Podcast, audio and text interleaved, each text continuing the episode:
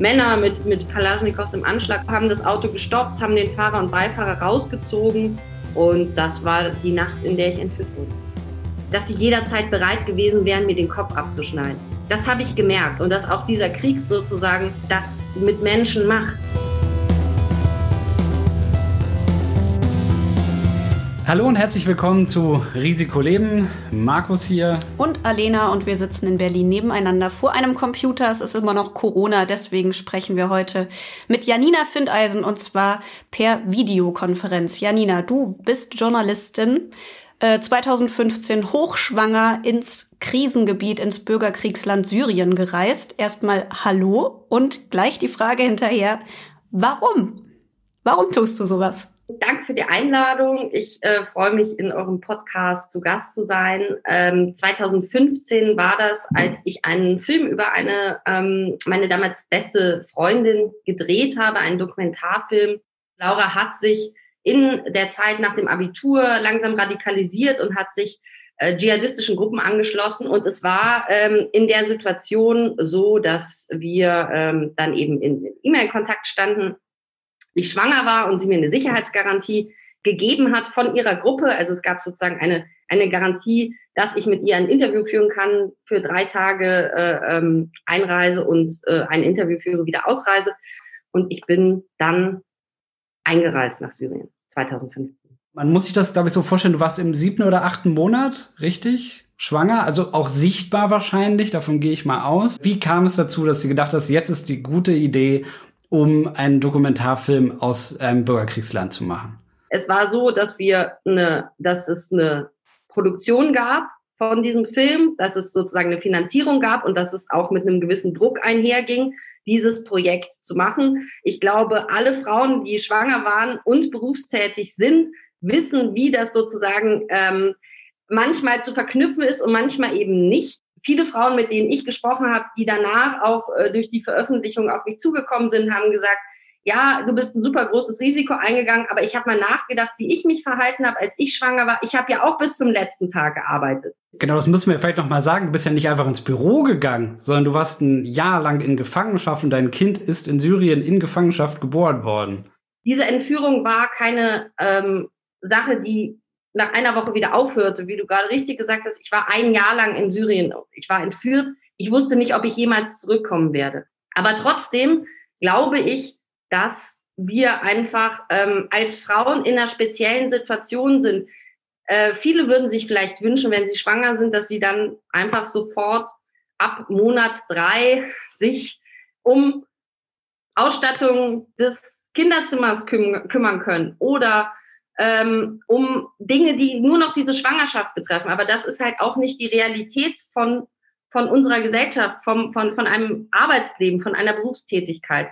Und ähm, also ich habe eben als Journalistin gearbeitet und bin auch als Journalistin äh, nach Syrien gereist, als investigative Journalistin. Das ist natürlich auch ein Teil des Journalismus, wo man eben nicht auf Konzerte geht, ähm, und, und eine Kulturkritik schreibt oder eine Buchrezension. Das ist nochmal ein Bereich, wo es natürlich um andere Risiken geht. Dass ich das Risiko völlig falsch eingeschätzt habe und dass es natürlich eine Fehlentscheidung war, die ich ähm, zutiefst bereue und wo ich äh, sehr, sehr viel, ähm, also wo ich einen sehr hohen Preis zahlen musste, das äh, kann ich natürlich auch an dieser Stelle sagen. Unter den Umständen, unter denen ich war, äh, seinen, seinen Sohn zur Welt bringt, dann ist das etwas, das ist natürlich schrecklich. Ja, das ist, das ist grausam und das, das, das wünscht man niemandem. Aber ich habe auch gelernt, damit umzugehen in dieser Zeit. Ich habe gelernt, das Positive daraus zu ziehen. Ich kenne unsere Komfortzone, ich kenne das Leben, was wir in Deutschland führen. Natürlich gerade in Zeiten der Pandemie hat es sich ein bisschen verändert. Trotzdem ähm, habe ich eben diese andere Seite gesehen. Und ich glaube, dass gibt mir die Möglichkeit, auch darüber zu sprechen, auf eine andere Art. Was haben deine Familie, was hat dein Freund dazu gesagt, der Vater des äh, eures Kindes? Ähm, wurdest du davon oder wurdest du haben die anderen versucht, dich davon abzuhalten oder haben die gesagt, okay, du schätzt das so ein, dann mach das, das ist gut?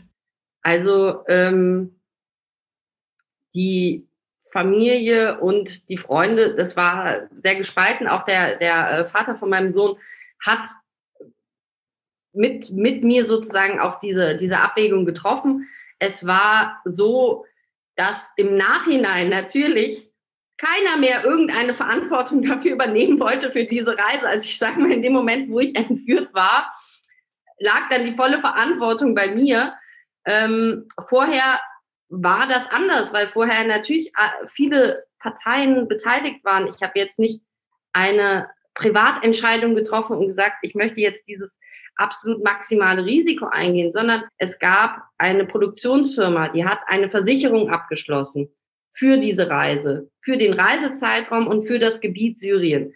Das war in diesem Fall, äh, es gibt verschiedene Versicherungspakete, war es eine Krankenversicherung und keine zum Beispiel Kidnapping-Versicherung, die es auch gibt. Ähm, es gibt einfach, es gab bestimmte Fehler in der Vorbereitung. Es gab Fehler von verschiedensten Seiten und das, dadurch war sozusagen es überhaupt erst möglich, dass diese Katastrophe entstanden ist. Aber es war kein, keine ähm, Kurzschlussreaktion oder es war auch keine ähm, alleinige Entscheidung von mir, sondern es waren sehr viele Faktoren, die damit reingespielt haben. Es waren Personen und, und Umstände und Strukturen, die diese Reise so, wie sie war, von langer Hand geplant haben und diese Reise erst möglich gemacht haben. Und dann hast du tatsächlich in Syrien, in diesem Kriegsgebiet mittendrin äh, deine Freundin Laura getroffen und auch mit ihr gesprochen. Diese ganze Doku handelte von Laura. Wir haben 13 Jahre lang zusammen nebeneinander gesessen und die Schule absolviert.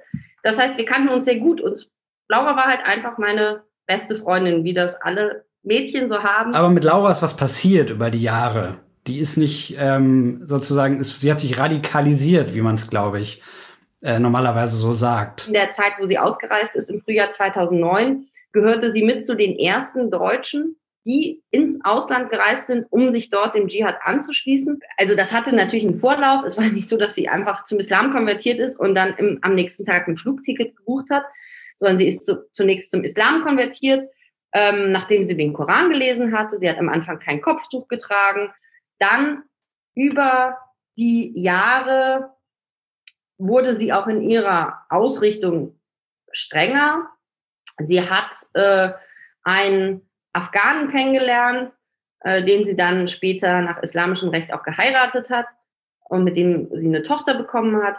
Und die beiden, und der kam aus einer sehr liberalen afghanischen Familie. Die Familie war vor den Taliban geflohen und, und er eben auch, zusammen mit, mit seiner Familie. Er hatte mehrere Brüder, einer davon war DJ und es war sozusagen eine ganz äh, weltoffene afghanische Familie.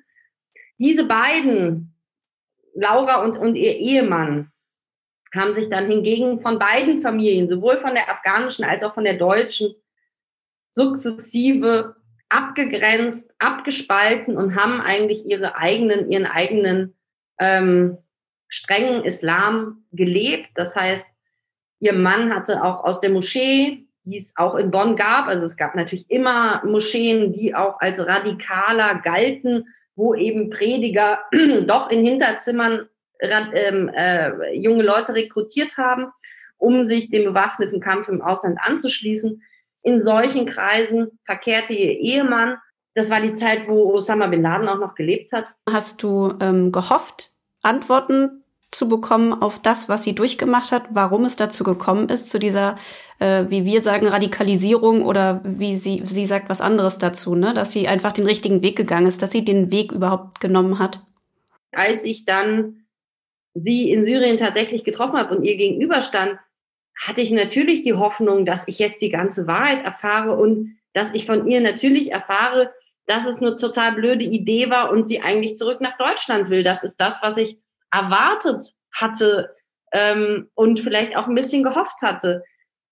Weil das kann man sich ja gar nicht vorstellen, wenn man ohne diesen religiös radikalisierten Hintergrund die Sache betrachtet, da kann man sich nicht vorstellen, dass das irgendjemand ernsthaft länger als unbedingt notwendig für einige Stunden, Tage oder von mir aus Wochen äh, dort aushält. Ich dachte, dass sie natürlich eigentlich, eigentlich zurückkommen möchte. Und ich war dann doch sehr überrascht, als ich im Gespräch mit ihr dann eben festgestellt habe, dass es nicht so war, dass sie sagt, du eigentlich alle E-Mails, die ich dir geschrieben habe, wurden äh, gegengelesen und ich konnte dir gar nicht die Wahrheit sagen. Eigentlich will ich, will ich, will ich nach Deutschland zurück, dass das nicht kam von ihr. Ich habe gesagt, okay, was sie an Deutschland vermisst, ist der Zahnarzt.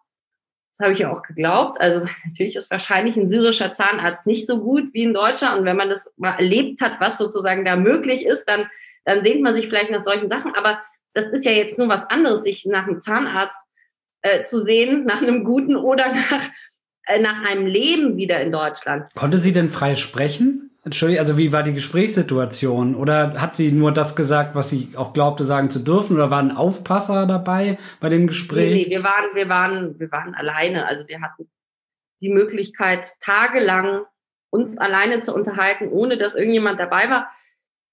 Und von daher bin ich auch sicher, dass ich alle Fragen gestellt habe und sie mir alle Antworten gegeben hat, die da irgendwie ähm, da, da ehrlich oder authentisch sind. War das wieder so ein vertrautes Zusammensein, trotz allem? Ich war auf der einen Seite total froh, sie zu sehen und ich war total froh, dass sie da war und sie die war, mit der ich 13 Jahre lang zur Schule gegangen bin. Und auf der anderen Seite habe ich eben gemerkt, sie ist nicht dieselbe, sondern diese Zeit im Dschihad, diese Zeit im Krieg und diese Situation, in der sie eben schon damals seit 2009 lebte, hat sie verändert und hat aus ihr auch einen anderen Menschen gemacht. Und wie sah denn jetzt ihr Leben aus? Warum wollte sie denn gerne in Syrien bleiben?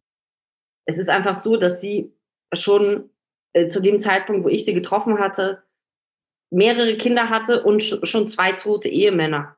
Ja, also das ist ja auch nochmal eine spezielle Situation. Sie war, wir wissen von islamischen Kulturen, oder ich glaube, das ist auch Teil der, der ganzen Vorurteile, die wir haben, dass eine Frau da jetzt nicht unbedingt äh, alles machen kann, was sie will und das ohne äh, männliche, ähm, ähm, männliche Unterstützung sozusagen alles organisieren kann. Und natürlich spielt auch mit rein, äh, dass sie in einem Propagandavideo aufgetreten ist, nachdem ihr erster Ehemann verstorben ist, wo sie damals 2009 ihr eigenes Kapitel im Verfassungsschutzbericht bekommen hat und was natürlich auch eine Relevanz hat. Also sie hat darin jetzt nicht zu bewaffneten Anschlägen in Deutschland aufgerufen, aber hat dazu aufgerufen, dass äh, ähm, sich andere Dschihadisten eben auch äh, anschließen sollen und, und ausreisen sollen.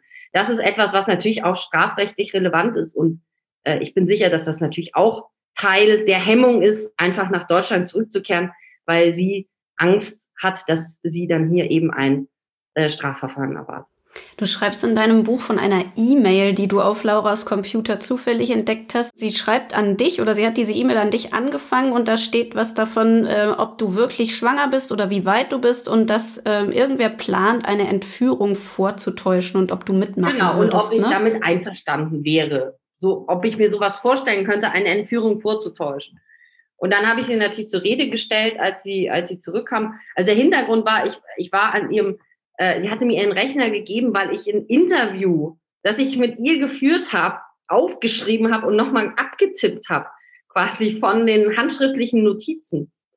Das heißt, ich habe einfach ja ein Interview abgetippt und dann war dieser ganze Desktop leer. Ja, auf dem Desktop war gar nichts, außer ein Dokument, wo das hieß Liebe Janina. Und dann war ich natürlich jetzt, also ich hatte da jetzt wirklich überhaupt keine Hintergedanken. Ich habe da einfach drauf geklickt, weil ich dachte, ach, hat sie mir irgendwie noch einen Brief geschrieben, oder was ist das jetzt? Also äh, es war jetzt äh, nicht so, dass ich da irgendwie in ihrem Computer rumgeschnüffelt hätte oder mir ihren, ihren Computer genommen hatte. Nee, es war einfach sozusagen aus dieser Situation heraus hat sich das ganz natürlicherweise ergeben, auf das Dokument zu klicken. Und entsprechend schockiert war ich dann natürlich, weil das, da hatten wir mit keinem einzigen Wort drüber gesprochen, als ich da war.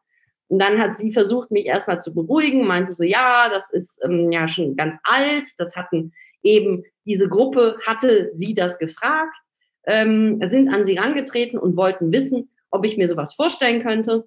Ich habe während dieser Zeit nicht, nicht äh, das miteinander in Verbindung gebracht. Erst als ich dann befreit wurde, als ich dann mehr Informationen bekommen habe, als ich tatsächlich in Deutschland zurück war, kamen natürlich andere Fragen auf, inwieweit wusste Laura davon, inwieweit Ähm, hätte sie es verhindern können? Inwieweit hat sie mich einem Risiko ausgesetzt, dass sie äh, mich eingeladen hat, aber quasi nicht für meine Sicherheit garantieren konnte. Also du hast, du hast wirklich und, ein Jahr in, in Syrien Gefangenschaft verbracht, dir ist nie der Gedanke gekommen, nachdem du diese E-Mail gelesen hast, bevor du entführt wurdest, dass äh, Laura dafür verantwortlich sein könnte oder ihre Gruppe? Genau, das habe ich auch im, im Buch, das ist im Buch sozusagen drin, das habe ich als eigenes Kapitel äh, im Buch eben auch versucht, ihr äh, die Möglichkeit zu geben, dazu Stellung zu nehmen zu diesen ganzen Fragen. Das heißt, ich habe das in einer Art von, von Interviewform versucht umzusetzen, dass ich auch wirklich ihre O-Töne, also ich habe ihr Fragen gestellt, die habe ich ihr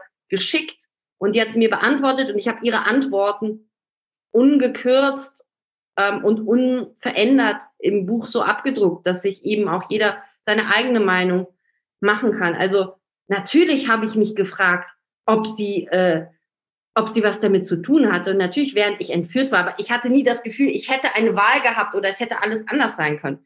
Dann wurde die Rückreise organisiert und wir sind, ich habe mich von ihr verabschiedet, ich habe mich von ihren Kindern verabschiedet, bin mit dem Schleuser ins äh, Taxi gestiegen und wir sind zur türkischen Grenze gefahren. Und ich hatte dann in diesem Moment nicht den Mut, über die Grenze zu gehen und habe zum Schleuser gesagt, mir ist das hier gerade zu gefährlich. Ja, es, es gab Schüsse, die gefallen sind. Ich wusste nicht, schießen die türkischen Soldaten in die Luft, schießen die auf Menschen. Ähm, die Flüchtlinge haben geschrien, die Kinder haben geweint. Es war einfach eine Situation, von der ich vom einen auf den anderen Moment überfordert war. Und man muss auch dazu sagen, ich bin ja jetzt nicht so wie ihr mich jetzt seht, eingereist, sondern ich hatte nicht nur ein Kopftuch an, ich war voll verschleiert. Ja, das heißt, ich hatte einen Nikab an, ähm, äh, das, das bedeutet einen schwarzen Gesichtsschleier und ein schwarzes Gewand. Man sah nicht, dass ich eine deutsche Journalistin bin. Ich sah einfach aus wie jede andere syrische Flüchtlingsfrau auch, außer dass ich vielleicht ein bisschen größer war. Genau, ihr, ihr seid dann wieder zurückgefahren, zurück in das Haus, wo Laura war. Die war aber nicht mehr da, die war schon abgereist. Ähm, und dann habt ihr es am nächsten Abend nochmal probiert. Genau, und das war dann die Fahrt Richtung Grenze, wo das Taxi gestoppt wurde. Ähm, das war eben Dämmerung. Und äh, das Taxi ist äh, auf, auf einer Landstraße entlang gefahren und irgendwann äh, sprang äh, von, von der rechten Seite bewaffnete äh, Männer mit, mit vermummtem Gesicht und, und Kalaschnikows im Anschlag auf die Straße äh, vors Auto, haben das Auto gestoppt, haben den Fahrer und Beifahrer rausgezogen und ähm, haben dann äh, zu sechst eben dieses, dieses Taxi, also es war so ein Van, so ein silberner Van, haben die äh, ähm, gekapert und sind dann, äh, haben U-Turn gemacht und sind sozusagen wieder äh, zurück dahin gefahren, wo wir hergekommen sind, also zurück nach Syrien, weg von, von, von äh, der türkischen Grenze. Und das war die Nacht, in der ich entführt wurde. Wie im Film, wie man sich das vorstellt. Und du denkst, kann ja nicht wahr sein, das, das war's jetzt. Natürlich. Also in dem Moment äh, ähm, habe ich auch nicht mehr viel nachgedacht. Ich habe einfach mich vollkommen ruhig verhalten und äh, war eher wie so ein verängstigtes Tier. Ich habe gemerkt, dass es jetzt äh, keine, also das einige, einige Minuten nachdem die äh, unser Auto übernommen hatten, habe ich dann eine Augenbinde bekommen. Dann konnte ich auch nicht mehr sehen, wo wir langgefahren sind. Aber ähm, es war so, dass das sozusagen dieser Beginn der Odyssee äh, war, die, die Beginn, der Beginn der, der Entführung, die fast eben ein Jahr lang anhalten sollte. Und da habe ich mich schon sehr oft in diesem Jahr in Gefangenschaft gefragt, warum ich nicht einfach einen Abend vorher, als quasi alle Wege offen waren, in die Türkei gegangen bin. Hast du daran eine Antwort? Hast du da eine Antwort inzwischen drauf, warum du das nicht gemacht hast? Ja, ich weiß, warum ich es nicht gemacht habe, weil ich Angst hatte. Ich hatte Angst, dass das der falsche Weg ist. Und im Nachhinein wäre es vielleicht, hätte ich diese Entführung vielleicht eben verhindern können, wenn ich einfach äh, ähm, da über die Grenze gegangen wäre. Aber genau, und du, du hattest einfach Angst, wirklich konkret erschossen zu werden. Du warst, es war irgendwie eine schwere Situation, Menschen schreien, Schüsse fallen und du, ja. Genau. Und da, und ich dachte eben, dadurch, dass Laura gar nicht mehr präsent war, kann ich, habe ich dann natürlich sozusagen auch erst nach der Rückkehr und, und viel, viel später interpretiert, entstand auch so ein Vakuum. Also ihre Präsenz, dadurch, dass sie die ganze Zeit vorher acht Tage lang quasi mir auch nicht von der Seite gewichen ist, immer neben mir war, war das auch eine Art von Schutz, der dann eben wegfiel, als sie äh, nicht mehr da war. Und äh, das haben sich dann eben Teile ihrer Gruppe auch zunutze gemacht und haben dann offensichtlich ähm, in diesem in diesem einen Tag ähm, dann eben entschieden, dass sie mich entführen, weil das ist das, was ich auch durch, durch meine Rückkehr und, und äh, so weiter ähm, herausgefunden habe, ist, dass es Teile von ihrer Gruppe waren. Hm, also du warst, warst letztlich war, war sie ein Lockvogel. Sie hat gesagt, dass sie nichts davon wusste, dass diese Gruppe dann diese Entführung tatsächlich plant. Und sie hat dann eben auch versucht, in der Zeit, wo ich entführt war, Fragen zu stellen, Informationen zu bekommen und hat dann gemerkt, je mehr sie fragt, dass sie dann eben auch bedroht wurde selber, sie bedroht wurde, ihre Kinder bedroht wurden.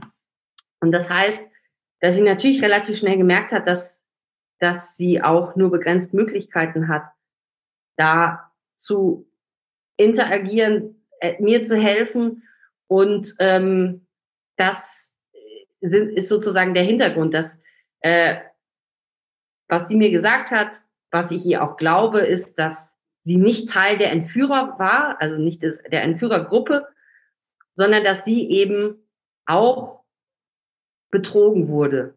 Und dann irgendwann wurde ich befreit. Also das heißt, dieses Haus, wo ich entführt war, wurde gestürmt. Und ähm, dieses Haus wurde dann äh, eben von einer anderen dschihadistischen Gruppe gestürmt. Und die, dann war ich noch zwölf Tage ähm, mit dieser Gruppe an verschiedenen Orten in Syrien, aber eben nicht mehr als Gefangene, sondern hab, äh, musste meine Aussage machen vor einem Scharia-Gericht. Dann hat ein Scharia-Gericht getagt und meine Freilassung beschlossen.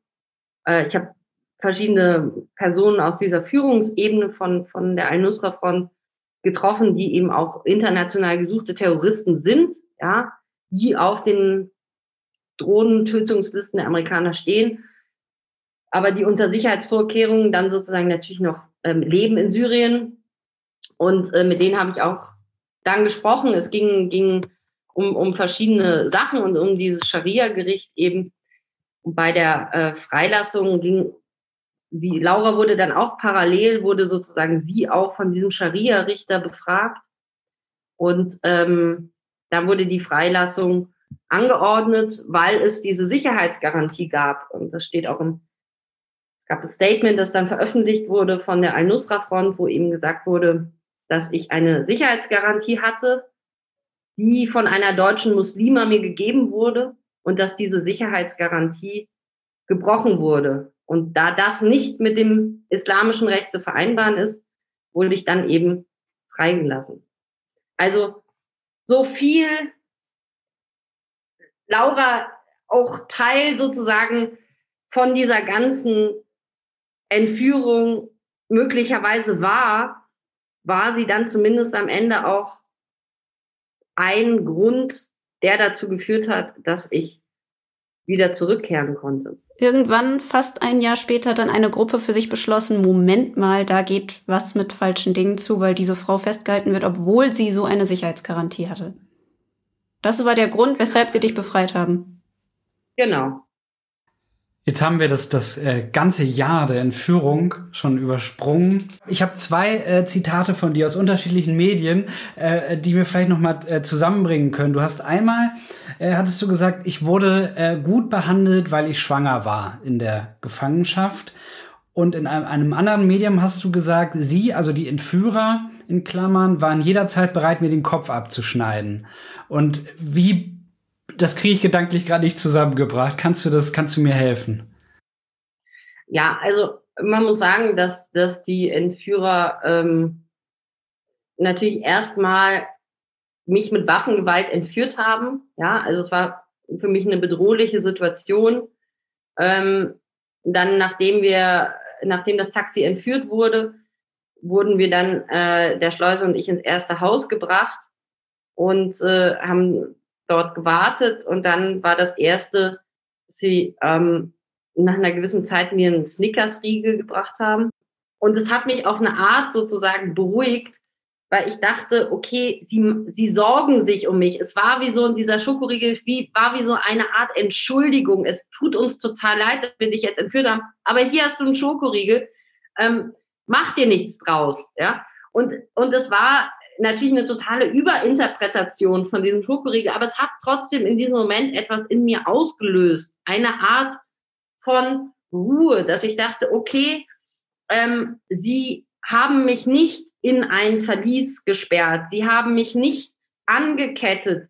Sie haben mich nicht äh, mit dem Gewehrkolben oder mit äh, Gewalt verprügelt. Das sind alles Dinge, die haben in den ersten Stunden nach der Entführung nicht stattgefunden. Und man versucht, wenn man entführt wird, abzulesen anhand von menschlichen, grundmenschlichen äh, Zeichen, was diese Menschen sozusagen mit einem vorhaben. Natürlich hatte ich am Anfang Angst, ob ich vergewaltigt werde, ob ich ähm, gewaltsam sozusagen zu Tode komme. Das waren natürlich Gedanken, die ich hatte.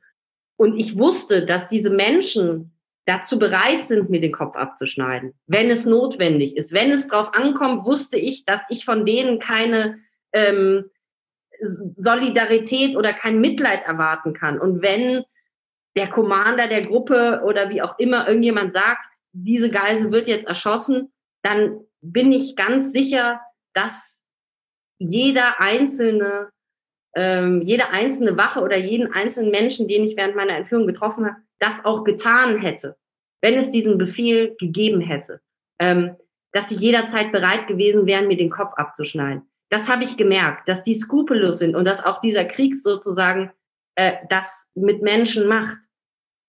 Aber auf der anderen Seite gab es eben auch diese andere Seite, dass ich in Wohnräumen untergebracht war, dass sie irgendwann zum Beispiel an Weihnachten haben sie mir dann einen Fernseher gebracht, ja, weil sie gesagt haben, hey, es willst du einen Fernseher? Ich habe erst gesagt, nein, ich will keinen Fernseher, ich will nach Hause. Und dann haben sie gesagt, ja, es wird aber noch dauern. Willst du nicht vielleicht doch einen Fernseher? Und damit will ich nur sagen, es gab diese zwei Seiten und das waren die zwei Pole, äh, zwischen denen wir uns bewegt haben und, und diese, diese Brutalität auf der einen Seite wurde eben auch flankiert von einer Art von, von, von Menschlich, Menschlichkeit, wo sie einfach versucht haben, auch die Grundbedürfnisse zu befriedigen, wo ich gemerkt habe, sie, sie machen sich auch Sorgen oder sie, sie, sie denken mit oder es ist sozusagen nicht so, dass ich ähm, einfach äh, deren Geisel bin und es äh, ihnen total egal ist, wie es mir geht. Du hast zumindest ein bisschen versucht rauszukommen, so habe ich zumindest verstanden, ähm, bevor dein Sohn geboren wurde. Ähm, war deine Hoffnung, dass du ins Krankenhaus kommen würdest für die Geburt? War meine große Hoffnung, ja. Die Hoffnung hat sich nun leider nicht eingelöst. Tatsächlich haben die Entführer irgendwann diese Gynäkologin zu mir gebracht. Die Ärztin ähm, hat mir dann auch geholfen, also weil es einfach auch ein, ähm, ja, eine, eine ausgebildete Ärztin war, die auf Hausgeburten spezialisiert war, hat mir das natürlich schon eine gewisse Ruhe gegeben. Ähm, und die hat mir ja sehr, sehr geholfen dabei, dass ähm, auch äh, durch, durchzustehen. Aber ich hatte natürlich gehofft, dass ich, dass ich einfach vorher zurückkomme, zumindest in die Türkei. Also ich habe ähm, diese Zeit einfach eingeteilt in kleine, kleine Intervalle und habe immer gedacht, ja, jetzt zehn Tage schaffe ich noch. Waren die zehn Tage vorbei, habe ich gedacht, okay, zehn Tage schaffe ich noch. Und dann habe ich mich so von Moment zu Moment gehangelt und äh, habe dann irgendwann ja, auch gedacht, wenn ich jetzt 100 Tage geschafft habe, dann schaffe ich auch nochmal 100 Tage.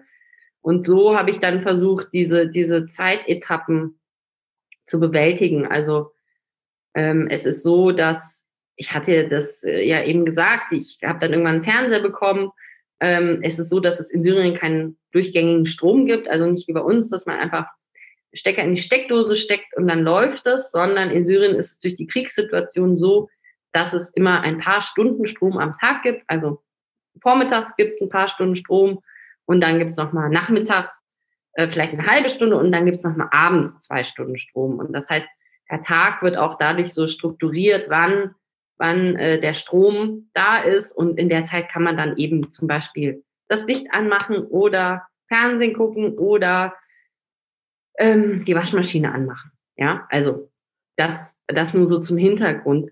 Ähm, das ist jetzt nicht so, dass man da sitzt und dann 24 Stunden ein Fernseher läuft, sondern es ist immer sehr begrenzt und, und, und alles ist natürlich in dieser Kriegssituation begrenzt.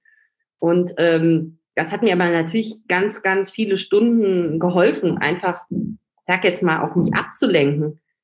Ich habe äh, irgendwann ein äh, Buch bekommen, also ich habe nach einem Buch gefragt, also schon relativ schnell. Dann irgendwann hat mir jemand eine ähm, ein äh, äh, Ausdruck gegeben vom vom Koran mit einer, mit einer Übersetzung äh, oder mit einer Kommentierung von Ibn Tamir, also von so äh, für die Dschihadisten bedeuteten, bedeutenden Rechtsgelehrten. Und äh, dann habe ich halt da zum Beispiel dieses Buch gelesen.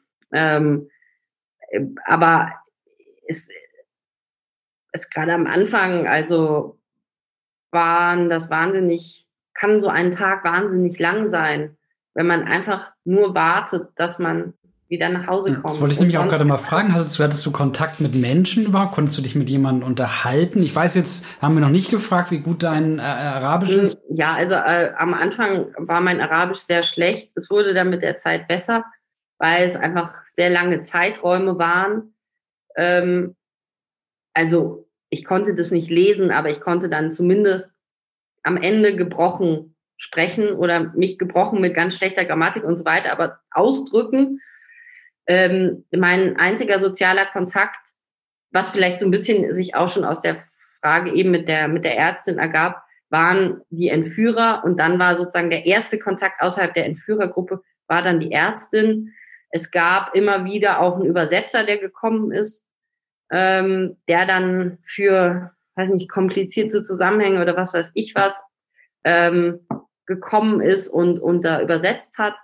Und es gab auch, ähm, und das war dann irgendwann auch so eine Art von sozialem Kontakt dieser Übersetzer. Also der kam dann in unregelmäßigen Abständen und wir haben sozusagen so ein bisschen Smalltalk betrieben oder äh, ich habe schon versucht, immer mit, mit den Entführern ins Gespräch zu kommen, sozusagen ähm, jeden Tag den Fragen zu stellen oder was weiß ich.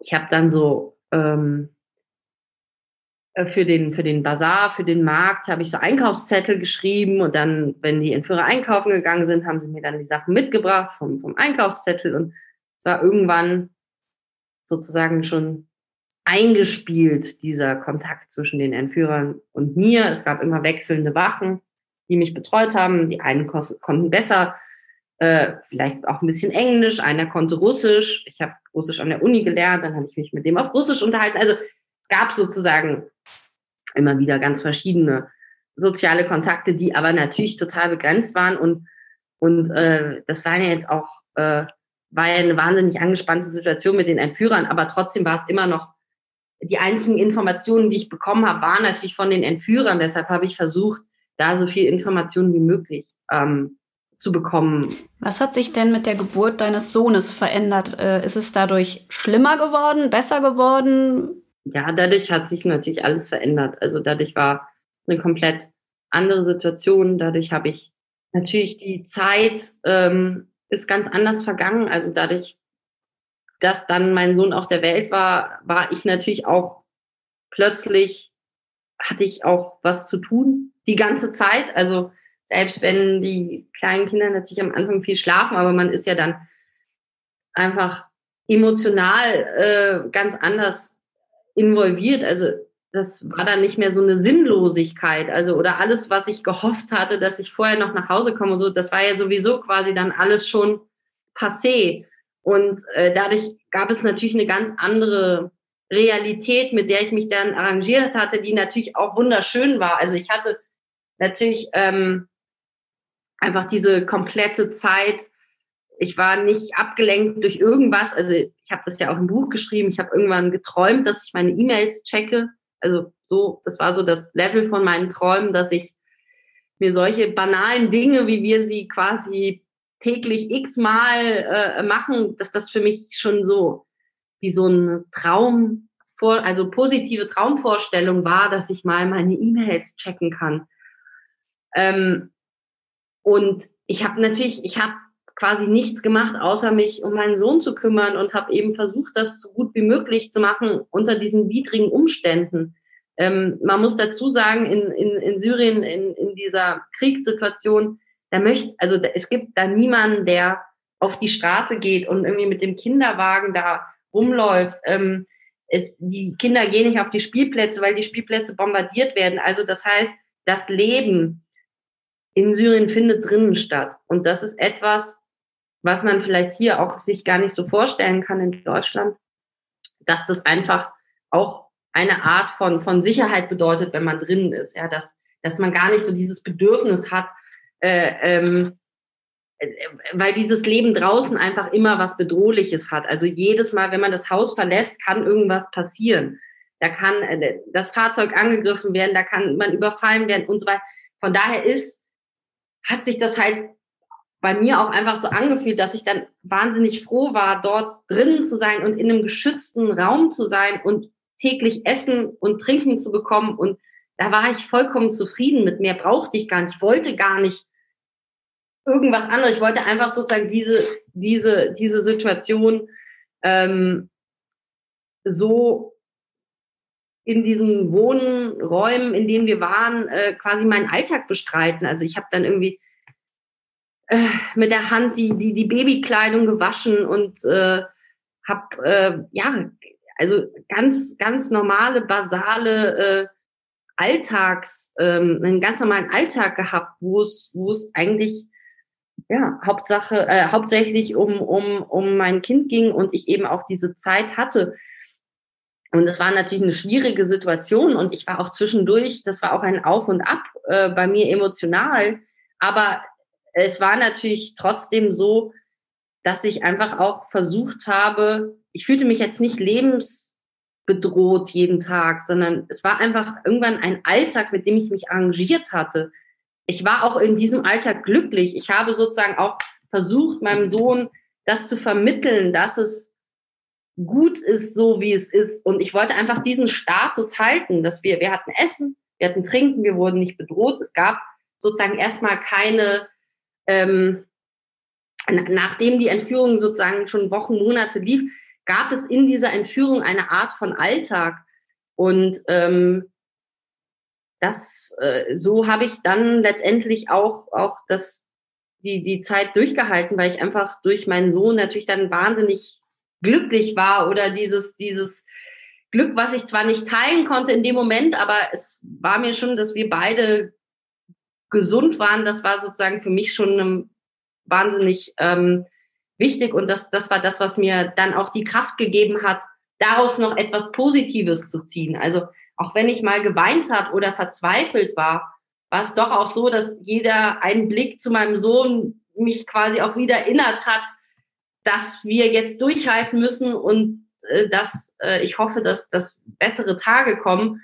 Aber ähm, es war jetzt nicht so, dass ich verängstigt äh, äh, in der Ecke saß und sozusagen die ganze Zeit äh, verzweifelt war, sondern es hat sich dann, es war ein mühsamer Weg, aber dieser, dieser Alltag war dann irgendwann auch eine Art von Struktur, die äh, einem dann eben auch einen gewissen Halt gibt.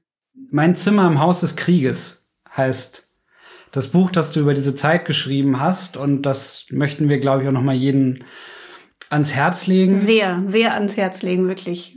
Danke, Janina. Es war ein ähm, spannendes Gespräch. Ich bin sehr beeindruckt und ich wünsche dir alles Gute für dein weiteres Leben. So, so blöd das klingen mag, aber das wünsche ich dir wirklich von Herzen. Sehr nett, vielen Dank. Ja, danke für die Einladung.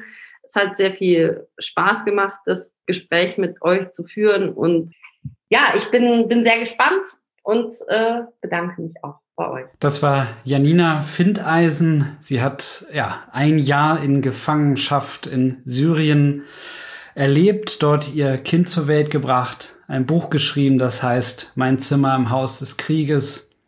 Auch von mir nochmal herzlichen Dank für das Gespräch, dass du dir die Zeit genommen hast. Ähm, ja, ich wünschte, ich könnte sagen, ich könnte mir vorstellen, was du erlebt hast, aber kann ich nicht. Und das kann wahrscheinlich niemand, aber es ist äh, großartig, die Gelegenheit zu haben, wenigstens von dir das zu hören, wie es war. Und wir danken euch, allen Hörerinnen und Hörer, fürs Zuhören und empfehlt uns weiter. Wir freuen uns, wenn ihr das nächste Mal wieder dabei seid. Macht's gut. Ciao. Ciao, ciao.